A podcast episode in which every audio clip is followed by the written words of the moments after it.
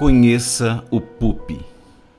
Mesmo que haja dificuldades de alcançar o autocontrole, ainda assim é possível tê-lo. Como já falamos da Nina, neste momento quero falar para vocês sobre o outro cachorro que eu tenho, da raça Shih Tzu, chamado Pup. Pup tem menos de um ano. Ele é bem dinâmico, brincalhão e está 24 horas ligado é esperto e apronta todas.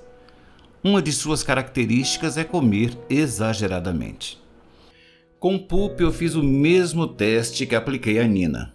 Coloquei a água e a comida à sua disposição de forma exagerada.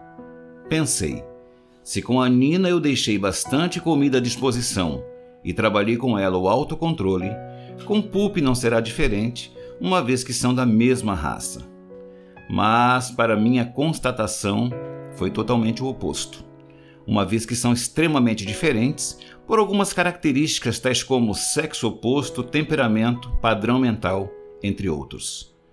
O período de aplicação do teste foi aproximadamente com o mesmo tempo de vida de cada animal. Existem também outras diferenças, como fatores genéticos, criação inicial dos animais, a natureza de seus pais e a identidade do cachorro. Nina conseguiu obter êxito e passou a ter autocontrole, e atualmente continua tendo controle. Por outro lado, Pup não teve o mesmo êxito.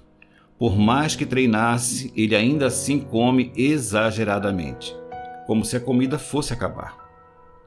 Nina é esbelta e Pup é obeso. Em Nina predomina a razão, já em Pulp predomina a emoção.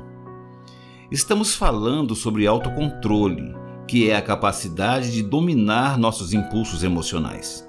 No reino animal, também existe essa possibilidade, desde que devidamente testado e treinado. Com a experiência dos dois cachorros, constatei que ambos tiveram o mesmo tratamento. Contudo, existem diferenças de personalidade e de comportamento de um em relação ao outro. Em outras palavras, existem indivíduos que desenvolvem sua capacidade de autocontrole de maneira mais rápida.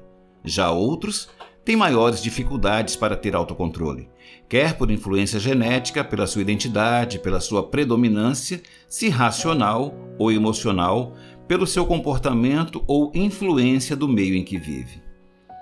Qual é a solução para aqueles que têm menor capacidade do autocontrole?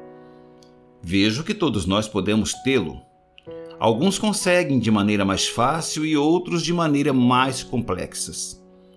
Para aqueles que têm dificuldade de obter autocontrole, eu digo que é necessário treinar muito a sua capacidade de gerenciamento das emoções.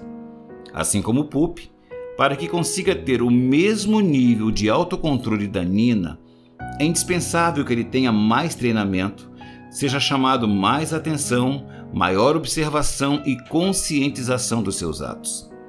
Nós somos seres humanos racionais. Aproveitando a ideia dos ensinamentos da Nina e do Pup, entendo que é possível conseguir o autocontrole. Se um animalzinho consegue obter bons resultados, por que nós, seres humanos inteligentes e espertos, não conseguiríamos? Do livro Autocontrole. Autor Francis Ney Liberato. Narração Fernando Dávila.